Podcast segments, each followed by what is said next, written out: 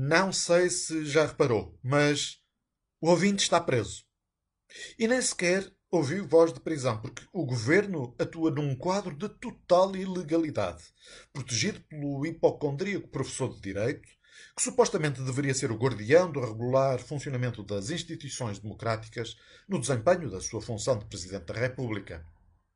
Talvez a República seja das bananas e por isso se admita que António Costa tenha proibido os cidadãos portugueses de se deslocarem ao estrangeiro. A Constituição consagra como direito fundamental a livre circulação e o Tratado da União Europeia obriga o Estado português a garantir aos cidadãos a possibilidade de fruição deste direito. Ora, o decreto do estado de emergência de Marcelo deveria fundamentar e definir o alcance em que esta normalidade constitucional poderia ser alterada, nomeadamente quanto a este exercício do direito de circulação. Mas Rebelo de Sousa apenas autorizou o governo a impedir ou condicionar a entrada em território nacional.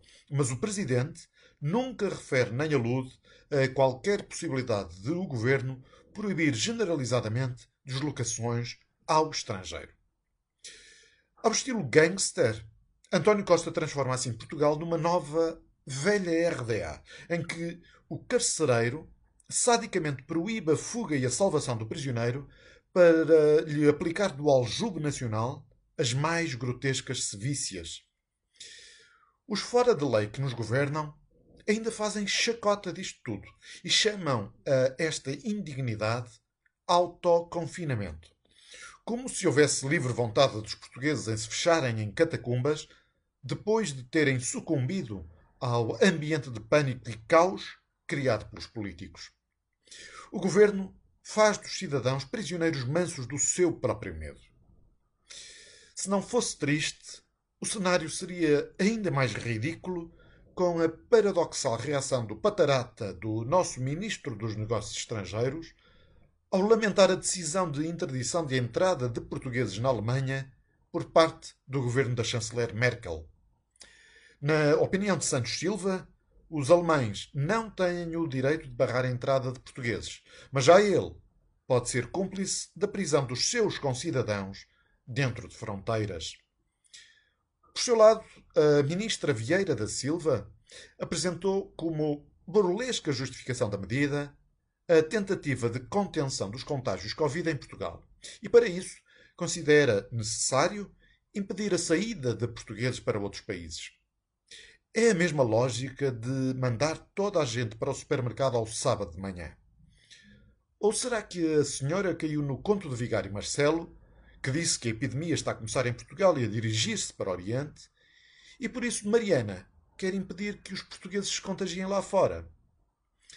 Tudo isto é uma fantochada pegada, sem qualquer nexo. Não tem ponta de base legal por onde se pegue. Vivemos numa espécie de faroeste, em que presidente e primeiro-ministro combinam medidas e depois cada um faz como bem entender. Nenhum dos dois dá satisfação a ninguém e nem estão minimamente interessados em cumprir a lei. Apenas gerem as suas agendas de popularidade e catam o vento que lhes for mais favorável a cada momento. Nas barbas dos palonços dos deputados que aprovam sucessivas declarações de estado de emergência, o país cai ainda mais fundo e os portugueses são vencidos e condenados ao gulag. Felizmente, a desaparecida Graça Freitas assegura-nos que vamos ficar todos bem.